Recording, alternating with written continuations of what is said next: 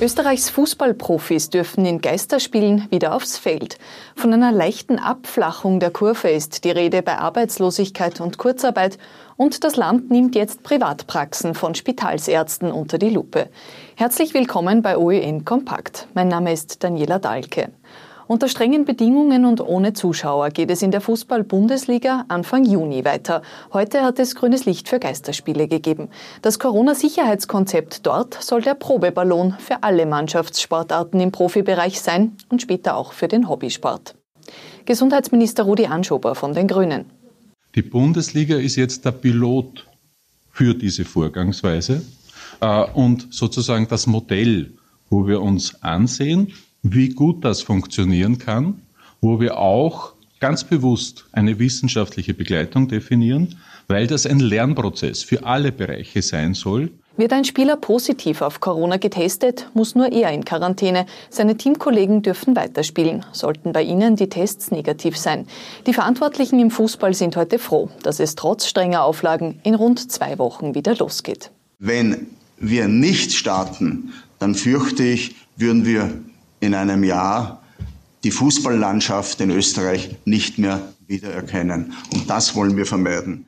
Wie es in der zweiten Fußballliga weitergeht, ist nach wie vor offen. Die Clubs wollen kommende Woche entscheiden, ob und wenn überhaupt wann wieder gespielt wird.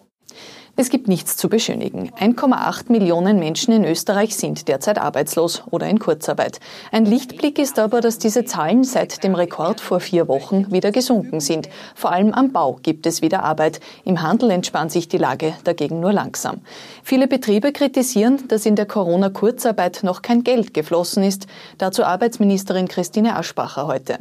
Meine Bitte ist nun an die Unternehmen, rechnen Sie ab Nutzen Sie die Online-Tools auf der AMS-Homepage. Äh, Über IAMS können Sie die tatsächlichen Ausfallstunden abrechnen und Sie bekommen innerhalb von weniger Tage Ihr Geld aufs Konto.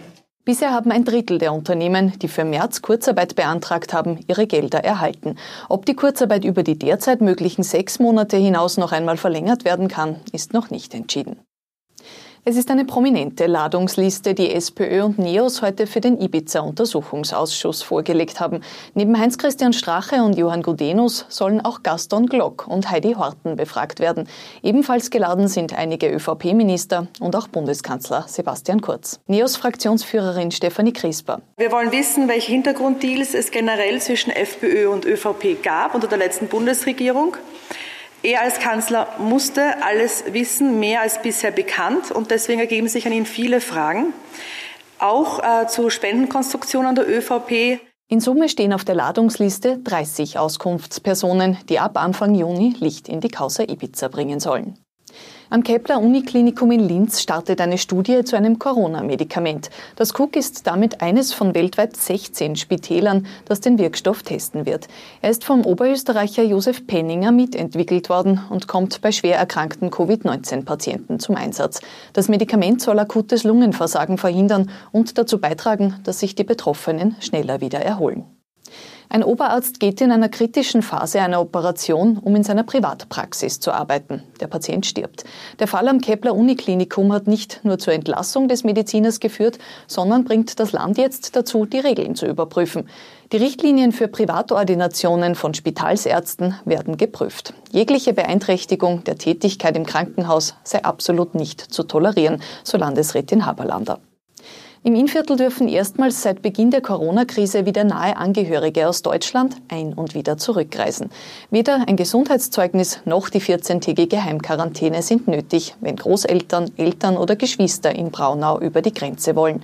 Auch Paare dürfen sich wiedersehen. Es muss bei der Einreise aber glaubhaft gemacht werden, dass es um enge Angehörige geht, etwa durch Geburtsurkunde, Meldebestätigung oder Passkopie des Familienmitglieds.